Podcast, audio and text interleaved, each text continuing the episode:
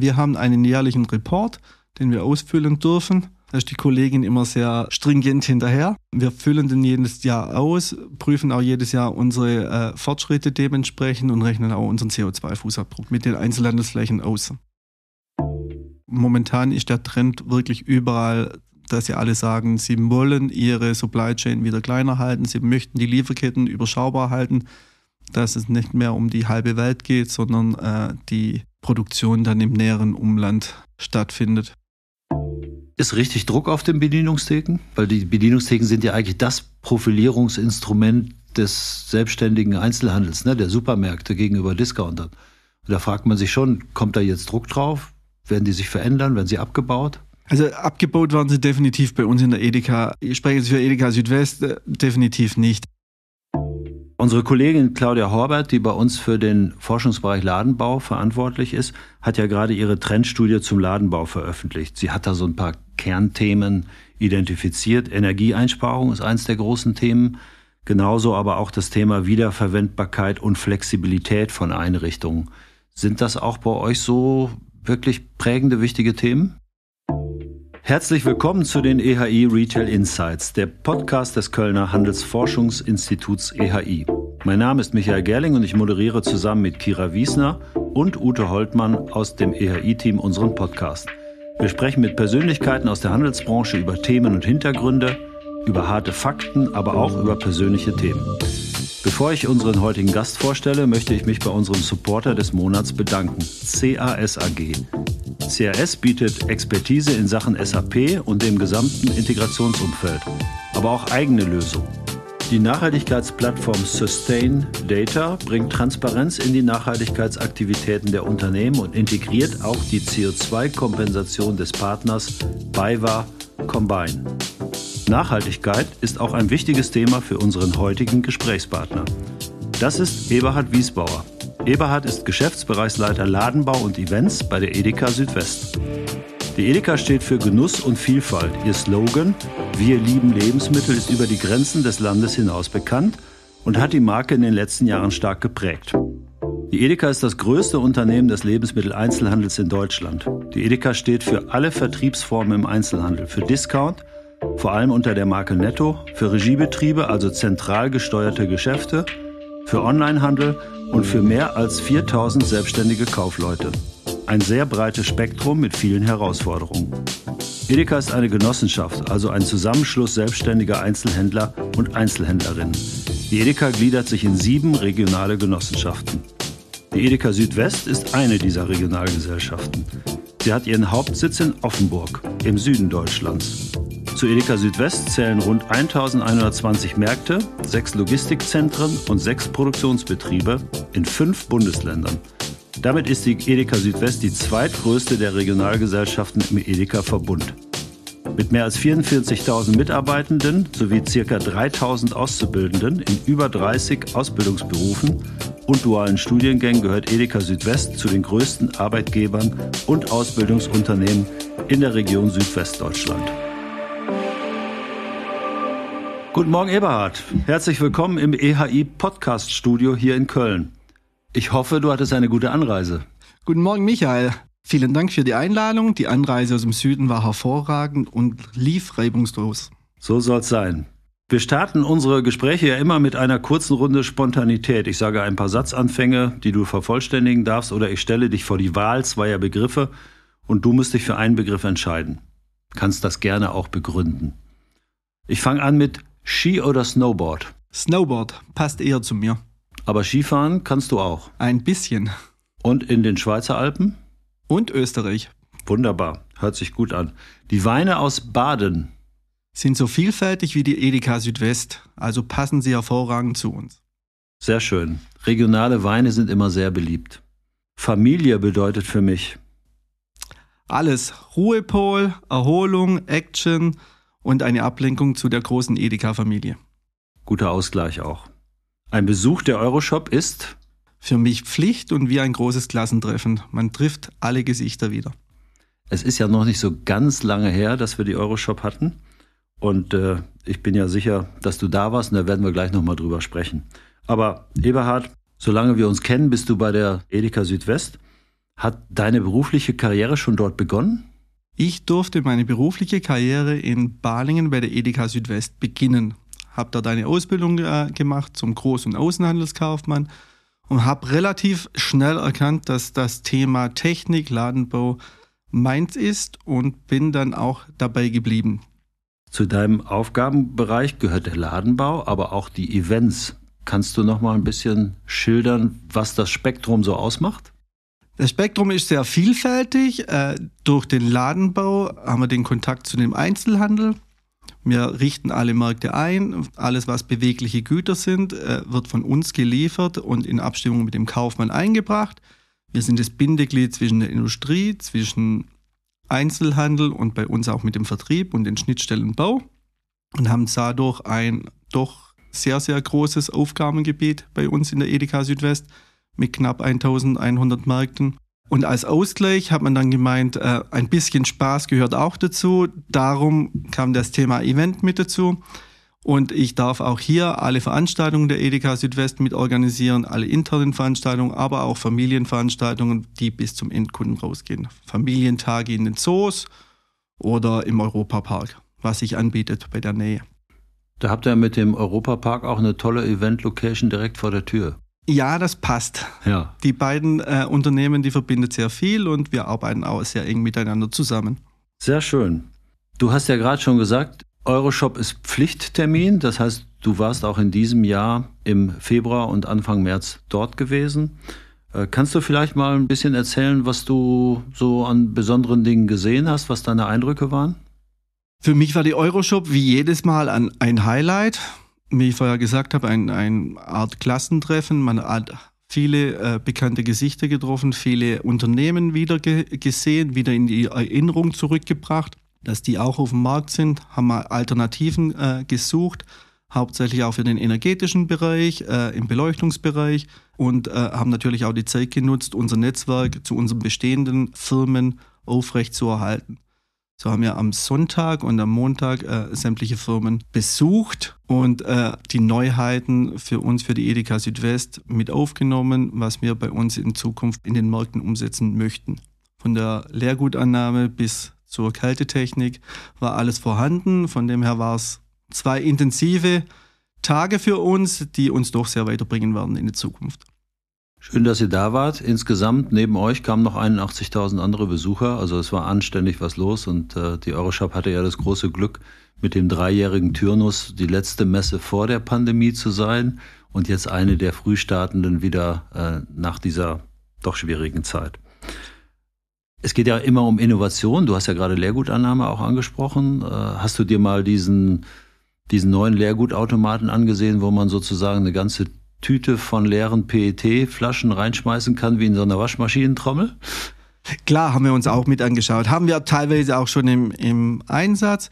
Für mich war wesentlich interessanter, dass äh, nicht nur die Prozessoptimierung Richtung Endverbraucher äh, im Fokus stand, sondern auch die Prozessoptimierung im Hintergrund, äh, wie die Abwicklung für unsere Mitarbeiter besser werden können äh, egal von welchem Hersteller. Man hat klar erkannt, dass nicht nur der Endverbraucher weiter optimiert werden soll, sondern auch äh, wirklich der Background, dass die Mitarbeiter äh, die Arbeitsabläufe besser durchführen können.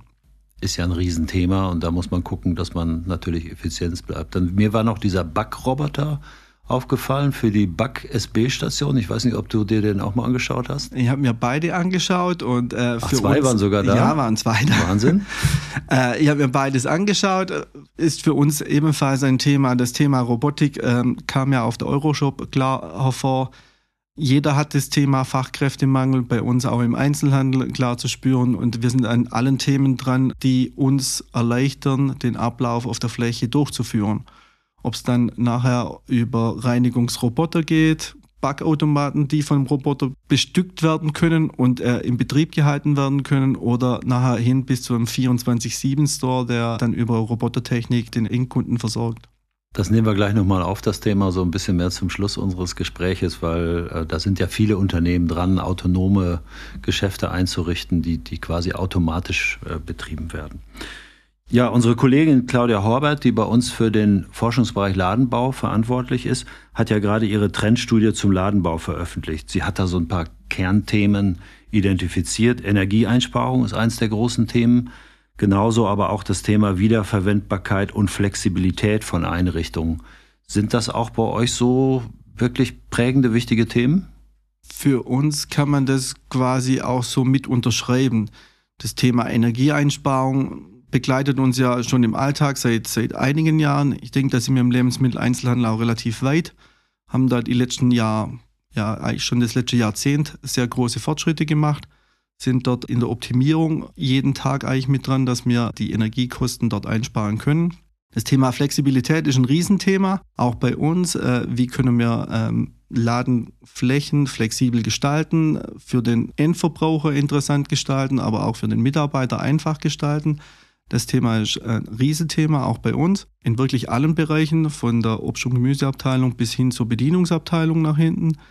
Und ähm, das Thema Langlebigkeit, Wiederverwendbarkeit haben wir auch seit einigen Jahren erkannt für uns, dass wir auch viele äh, Gehäuse länger in Gebrauch nehmen können. Aber es bedarf dadurch einer Modularität, weil äh, technisch sind die Gerätschaften mittlerweile eher PCs und der Austausch erfolgt dann äh, für das komplette Gerät.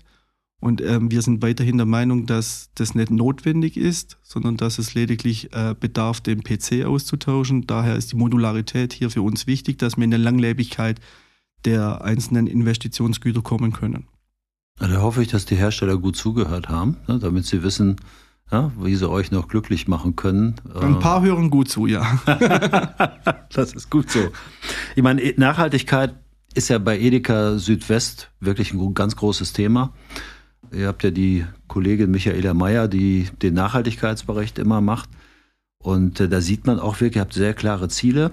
Wenn du das mal für den Bereich Ladenbau äh, runterbrichst, was ist da so für euch das Hauptthema, das ihr vorantreibt? Oder wie übersetzt sich sozusagen die Nachhaltigkeitszielsetzung der Edeka Südwest in den Ladenbau? Wir sind ja seit 2012 an dem Thema Nachhaltigkeit dran mit dem Erfassen von Daten, sind dann 2016 in dem ersten Nachhaltigkeitsbericht mit eingestiegen, dass wir uns klare Ziele auch gesetzt haben, die äh, wir verfolgen müssen als komplettes Unternehmen. Der Bereich Ladenbau ist seit 2012 in dem Bereich komplett involviert, in hauptsächlich Energiemanagement. Wie können wir Energie sparen? Das ist für uns mit der größte Part am Anfang gewesen. Wir sind aktuell an dem Thema Regionalität, Handwerkerregionalität, Lieferantenregionalität oder äh, Lokalität teilweise sogar mit dran im Nachhaltigkeitsbereich. Und unsere nächste große Herausforderung ist die Visualisierung für den Endkunden, dass wir das dem Endkunden näher bringen möchten über ein Nachhaltigkeitszertifikat, die den Markt dann erreichen kann, zusammen mit Ladenbau, Nachhaltigkeit, Vertrieb wo alle Themen mit abgebildet werden und wir möchten das für den Endkunden greifbar machen auf der Fläche. Super, das kommt sicher sehr gut an und habe ich so auch noch nicht wirklich gehört. Wenn es um Energie geht, wie läuft das? Setzt ihr euch dann sehr konkrete Ziele, dass ihr zum Beispiel sagt, wir wollen den Kilowattstundenverbrauch pro Quadratmeter Verkaufsfläche im Zeitabschnitt XY auf so und so viel senken oder um so und so viel senken? Ist das so konkret oder, oder sagt ihr, äh, wir, wir haben einen Fokus darauf und immer wenn wir neu investieren, versuchen wir sozusagen besser zu sein als vorher. Wir haben den Fokus schon so drauf. Also im Kältebereich kann man das so sagen. Wir möchten äh, in einem gewissen Rahmen die Energiewerte äh, jedes Mal toppen und uns äh, dort verbessern. Wir kommen aber immer von der großen Flughöhe als Edeka mit den knappen 1200 Marken dass wir sagen, hey, wir möchten nur noch natürliche Kältemittel bei uns im Einsatz haben. Wir möchten äh, LED-Beleuchtung generell haben. Dass wir die allgemeinen großen Themen und brechen dann je Markt die einzelnen Ziele runter, zum sagen, äh, die Hausanschlüsse, die Elektroleistung muss reduziert werden in den einzelnen bestehenden Märkten und haben dafür Energieaudits und gehen jeden Markt dann individuell an und suchen uns dort unsere eigenen Ziele dann dafür. Und ich glaube, ihr habt dann in eurem jährlichen Nachhaltigkeitsbericht auch tatsächlich immer konkrete Zahlen dazu, die ihr veröffentlicht und sagt, wie ist unser Fortschritt? Ne? Sind ja. wir zufrieden? Sind wir nicht zufrieden? Müssen wir besser werden? Wir haben einen jährlichen Report, den wir ausfüllen dürfen. Da ist die Kollegin immer sehr stringent hinterher. Wir füllen den jedes Jahr aus, prüfen auch jedes Jahr unsere äh, Fortschritte dementsprechend und rechnen auch unseren CO2-Fußabdruck dann mit den Einzelhandelsflächen aus. Ein großes Thema im Bereich Nachhaltigkeit ist ja das Bauen mit Holz. Ja, also Holzbau ist interessant, weil ich meine, der normale Betonbau ist halt schon ein starker CO2-Verursacher und CO2 in Holz zu binden und das zu verbauen, ist auch eine gute Sache. Ist Holzbau, also für die, für die Gebäude, nicht nur für die Einrichtung, sondern auch für die Gebäude, ist das bei euch auch ein Thema? Wir beschäftigen uns aktuell stark mit dem Thema, weil wir äh, auch je nach Region äh, unterschiedliche Bauweisen versuchen umzusetzen. Und Holzständerbauweise ist dort momentan ein Thema, das wir auch umsetzen wollen, wo wir für uns als Ziel haben, dass wir das umsetzen können in den nächsten ein bis zwei Jahren, dass wir äh, Märkte bauen in kompletter Holzständerbauweise. Wir haben einen Markt, äh, einen kleineren Markt bei Freiburg schon gebaut in Holzständerbauweise und wir möchten dort aber jetzt in größere Märkte einsteigen, dass wir auch sagen, beweisen wollen, dass auch 2000, zweieinhalb, 3000 Quadratmeter mit Holzständerbauweise möglich sind. Ja, sehr schön zu hören, dass ihr an dem Thema dran seid. Ich weiß ja, es gibt auch Kollegen, selbstständige Händler in Österreich, die da schon sehr weit sind. Ja, vielleicht läuft es da mit der Genehmigung auch ein bisschen besser. Da habe ich schon mal gehört in Deutschland, das ist manchmal recht zäh. Kannst du das bestätigen? Recht zäh ist ähm, gut ausgedrückt. Wir haben da doch das eine oder andere behördliche Problem äh, von der Statik über den Brandschutz. Äh, ich glaube, da steckt Deutschland noch in den Kinderschuhen. Da sind die Kollegen aus Österreich einen Schritt schneller oder weiter in dem Thema. Ähm, Holzständerbauweise und wir hoffen auch, dass wir dadurch lernen können, beziehungsweise auch bei uns schneller vorankommen in den Genehmigungsverfahren, was ja, das Ganze angeht. Das wünschen wir euch. Ein tolles Thema. Schön, dass ihr da am Ball seid. Ja, wir hatten ja in den letzten Jahren natürlich schon Corona-bedingt und dann auch kriegsbedingt eine Reihe von Engpässen in der Lieferkette ja, und auch Preisentwicklungen eine gigantische Inflation, natürlich in allen Bereichen der, äh, der Märkte. Ähm, wenn man das jetzt mal aus heutiger Sicht, Frühjahr 2023 so sieht, ist da Entspannung in Sicht bei den Preisen und auch bei der Lieferfähigkeit oder sind wir immer noch in einer angespannten Situation? Wir sind definitiv noch in einer gespannten Situation. Es hat sich alles verbessert zu Beginn äh, der Pandemie oder auch Kriegsbeginn. Meiner Meinung nach sind viele Themen äh, doch hausgemacht. Also die Supply Chain hat sich komplett verändert, die Bezugswege haben sich verändert, die Unternehmen, die äh, sich darauf eingestellt haben und auch neue Wege gegangen sind, die haben dort mittlerweile wieder normale Situationen. Also wir bekommen die Ware dann auch wieder in relativ kurzen Zeiträumen von sechs bis acht Wochen. Andere Unternehmen tun sich bis heute schwer. Die Preissituation ist auch weiterhin angespannt. Ähm, auch dort sieht man im Rohstoffmarkt, äh, es ist viel Spekulation mit dabei meiner Meinung nach auch hier ähm, wird sich das die nächsten paar Monate auch wieder irgendwo einpendeln. Wir werden nicht mehr auf das Niveau vor Corona kommen, aber wir werden jetzt auf einem äh, anderen Niveau dann wieder starten können. Und die Sprunghaftigkeit in den beiden Bereichen, was Liefersituation und Preis angeht, äh, dass wir dort wieder ein bisschen Ruhe reinbekommen. Ja, in dieser ganzen Debatte hört man ja auch immer wieder, die Produktion soll zurückkommen nach Europa. Also das hört man ja bei vielen Herstellern von Handelsware, wo man einfach sagt, wenn die Logistik schwierig ist, die Ketten einfach unsicher und zu lange dauern, warum produzieren wir nicht wieder in Europa? Gilt das sozusagen auch für die Zulieferer im Ladenbaubereich? Sieht man da auch, dass es Tendenzen gibt, wieder nach Europa zurückzukommen oder Tendenzen von euch, bevorzugt in Europa einzukaufen? Es gibt die Tendenzen aber schon länger dass äh, viele wichtige Themen für Investitionsgüter wieder zurückgeholt werden nach Europa. Das war ganz am Anfang der Pandemie mit unser größtes Problem, die Lieferketten, ob es von Südeuropa oder auch äh, aus dem asiatischen Bereich war, dass wir die Produkte herbekommen haben. Und viele Firmen haben sich dann umgestellt und haben schon wieder die Produktion Richtung Europa, näheres Umland, sage ich mal so, oder sogar ganz nach Deutschland wieder zurückgeholt und produzieren wieder komplett Made in Germany, was möglich ist. Also da hat sich einiges getan die letzten drei Jahre und äh, ich gehe davon aus, dass sich da weiterhin was tun wird. Also äh, momentan ist der Trend wirklich überall, dass sie alle sagen, sie wollen ihre Supply Chain wieder kleiner halten, sie möchten die Lieferketten überschaubar halten. Dass es nicht mehr um die halbe Welt geht, sondern äh, die Produktion dann im näheren Umland stattfindet. Und das harmoniert auch mit deiner Einschätzung zu den Preisen, ja, weil du hattest ja gerade gesagt, die Preise werden nicht mehr auf das Niveau von 2019 gehen, aber sie werden wieder runtergehen. Und das ist auch mit Produktion in Europa machbar. Es ist auch mit Produktion in Europa machbar. Hat uns am Anfang die Pandemie, also es war ja nicht alles gut, was passiert ist, aber auch das hat uns wieder bewiesen, dass die Mehrkosten teilweise dann überschaubar sind für wichtige Teile. Ähm, und dadurch haben sich auch viele Firmen schon vor zwei Jahren dazu entschlossen, dass sie die Produktion wieder äh, nach Deutschland holen oder tatsächlich Polen, Tschechien, Slowakei, alles im, im Umfeld, wo überschaubar ist. Dann schauen wir doch noch mal ein bisschen auf die Verbraucher. Da hat sich ja viel getan in der Corona-Zeit in, in einer Richtung. Da hatten wir so das Thema One-Stop-Shopping. Das war natürlich, ne, die Leute haben gesagt, möglichst wenig Einkaufsstätten besuchen und dann alles dort einkaufen. Ich, ich glaube, das hat vor allen Dingen auch der, der Edeka im Vollsortimentsbereich richtig gut getan. Und, und jetzt haben wir, ne, statt One-Stop-Shopping, haben wir jetzt eher so Schnäppchenjäger. Alle gucken auf den Preis, kaufen Aktionsartikel. Äh, wir sehen es bei Bio, da haben wir ja auch schon die ersten großen Insolvenzen von Biofachmarktketten. Schlägt sich dieses geänderte Verbraucherverhalten jetzt irgendwie auch im Ladenbau nieder? Wird man da Veränderungen sehen oder sieht man sie schon? weiß nicht, ob es der Endverbraucher am Ende wahrnimmt. Äh, Veränderungen im Detail gibt es. Wir haben es vorher bei der Euroshop äh, oder auch von der Claudia ihre Studie gehabt. Das Thema Flexibilität ist dort ein großes Thema, was meiner Meinung nach auch auf das veränderte Endverbraucher oder auf den Konsumenten zurückschlägt. Und der Handel reagiert jetzt darauf und sagt, äh, ich möchte meine dementsprechend die Flächen entweder vergrößern können, ein größeres Warenangebot darstellen oder auch verkleinern können in relativ einfachem Umfang.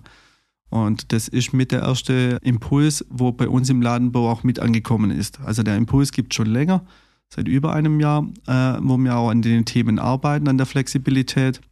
Aber das ist mit bei uns im Lebensmittelhandel mit das größte Thema aktuell.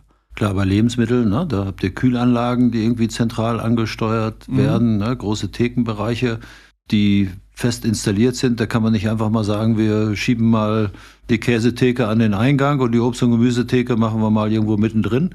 Äh, das ist ja schon alles sehr, sehr festgelegt und stelle ich mir schon vor, ist schwierig, da auch die Flexibilität zu erreichen.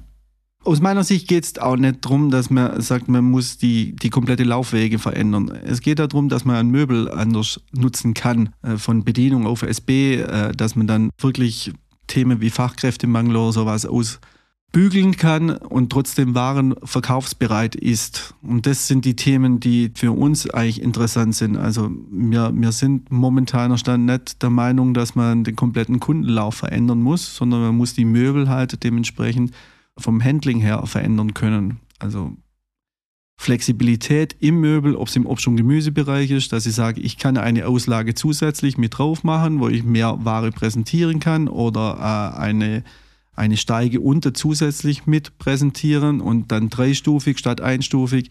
Das sind eher die Themen, wo für uns interessant sind. Ja, oder eine Theke, wo man einfach schieben kann und dann ja. hast du eine Bedienungstheke oder eine SB-Theke. Ja. Yep. Bedienungstheke ist natürlich so ein Thema, was höre ich im Moment von allen Ecken. Da, da ist halt viel hochwertige Produkte und die Leute gucken halt im Moment aufs Budget. Ne? Die haben halt eine große Belastung. Also sagen sie, gehe ich lieber ein bisschen zur SB oder kaufe was Preiswerteres.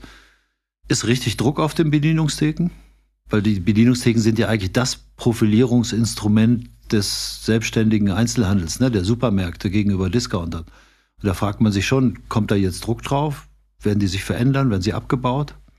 Also abgebaut werden sie definitiv bei uns in der Edeka. Ich spreche jetzt für Edeka Südwest äh, definitiv nicht. Also es ist für uns weiterhin äh, ein Medium, wo wir uns darstellen können, wo wir unsere Vielfalt zeigen können, wo wir auch äh, unsere Tierwohlthemen und so weiter viel besser spielen können, weil es beratungsintensive Themen sind und äh, es gibt ja auch noch Kunden, die sich das dann auch trotzdem leisten können. Klar, es ist aktueller Stand weniger, aber die Bedienungstheke wird weiterhin bei uns Fakt bleiben. Also das wird weiterhin der Bereich sein, den wir ausbauen müssen, wo wir Fachkräfte dazu mit ausbilden müssen und weiterhin auch den Endkunden informieren müssen.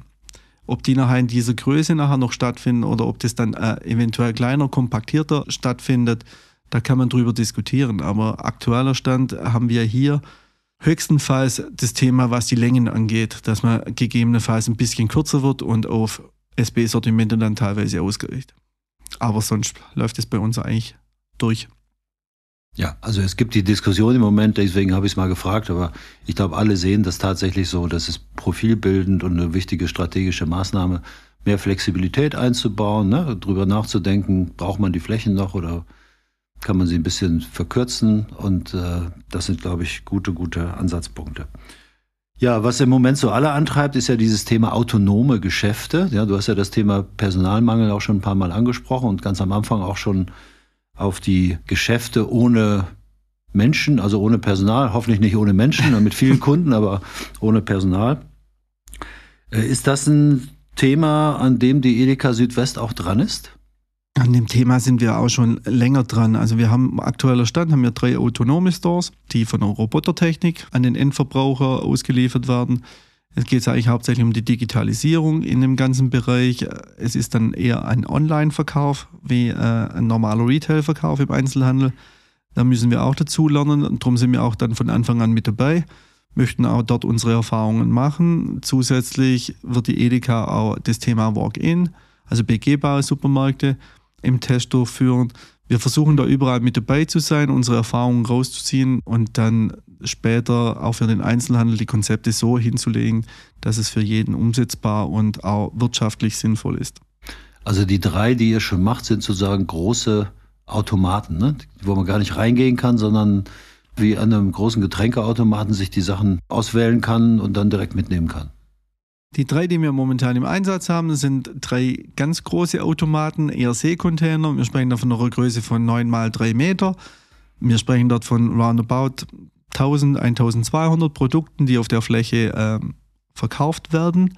Man kann das vor Ort dementsprechend bestellen. Man kann es sich aber auch vorreservieren lassen online. Also jemand, der in der Bahn sitzt, kann sich seine Produkte vorreservieren lassen, geht nur vor Ort checkt sich normal ein und bekommt dann die Ware ausgeliefert, kann die dann mitnehmen auf den Heimweg. Das sind die Konzepte, die wir momentan mit den drei Stores verfolgen. Typischer Standort ist Hochfrequenz, schätze ich. Sagt jeder. Äh, wir testen momentan wirklich so ziemlich alles. Also von der Fußgängerzone über Bahnhof bis hin äh, zum Firmengelände, wo wir äh, auf dem Firmengelände dann auch äh, eine 24-7 äh, aufgebaut haben, wo die Mitarbeiter auf dem Firmengelände sich dann äh, Tag und Nacht mit Lebensmitteln versorgen können. Ja, dann zum Schluss noch eine Frage. Ich meine, Onlinehandel findet ja auch bei Lebensmitteln statt, ne? wenn auch noch nicht in dem Umfang. Wenn du selber mal eine Prognose abgibst, wo wir so in fünf bis zehn Jahren stehen, werden die Geschäfte im Lebensmittelhandel da wirklich am Boden verlieren? Ich glaube, dass am Ende die Emotion gewinnt. Und äh, der Retail, der, der Foodhandel, lebt nun mal von der Emotion, von der Darbietung der Produkte, die Vielfalt der Produkte. Ich bin der Meinung, dass wir die Frische dementsprechend weiterhin stationär zeigen werden, weil der Endverbraucher das auch sehen möchte. Äh, über andere Themen, ob du früher oder später dann Konserven und so weiter über, über Onlinehandel beziehen kannst. Ich bin der Meinung, es wird eine hybride Geschichte. Und äh, mein Wunsch wäre es, dass es weiterhin stationäre Handel gibt, mit der Verbindung zum Onlinehandel oder zum Lieferdienst, dass du eine Anlaufstelle hast als Endverbraucher und äh, kannst die Frische mitnehmen und die Produkte werden nach Hause geliefert. Ja, und dann stellt sich noch die Frage der Wirtschaftlichkeit, denn der Onlinehandel mit Lebensmitteln, das ist ja keine leichte Aufgabe. Da muss man ja auch sehen, dass man irgendwann in die Profitabilität reinkommt das muss man dann sehen. Das ist eine große Herausforderung in diesem Bereich, ja, das stimmt. So, letzte Frage. Eberhard, wenn du mal nachdenkst, was dir so Sorgen bereitet im Moment, gibt es da ein paar Themen? Ja, auf jeden Fall. Also aktuell hat, glaube ich, jeder Themen, die einem Sorgen bereiten. Ob es der Fachkräftemangel ist äh, oder auch die Situation, wie es jetzt dann tatsächlich äh, im, im Lebensmittelhandel weitergeht die Entwicklung Richtung Onlinehandel, sind wir auf dem richtigen Weg. Äh, das sind die Themen, die uns oder mich auch hauptsächlich beschäftigen. Ich kann auf jeden Fall sagen, Alle, die zuhören, sollten mal in die Region fahren. Ja, ich finde, ihr seid wirklich, was Geschäfte angeht, ganz vorne dabei. Ja, ihr macht wirklich Spaß, ins Geschäft zu gehen und äh, viele, viele eurer selbstständigen Händler, aber auch im Regiebereich, eine Reise zur Region Edeka Südwest ist immer empfehlenswert. Vielen Dank, dass du heute bei uns warst. Vielen Dank und ich kann jeden nur gern einladen, bei uns in die Märkte zu kommen. Das war Folge 60 der EHI Retail Insights. Wir sprechen in unserem Podcast jeden Monat mit Händlern, Dienstleistern und forschenden Kollegen über aktuelle Projekte und Studienergebnisse. Am besten, ihr abonniert unseren Podcast und verpasst keine Folge mehr. Herzliche Grüße aus Köln.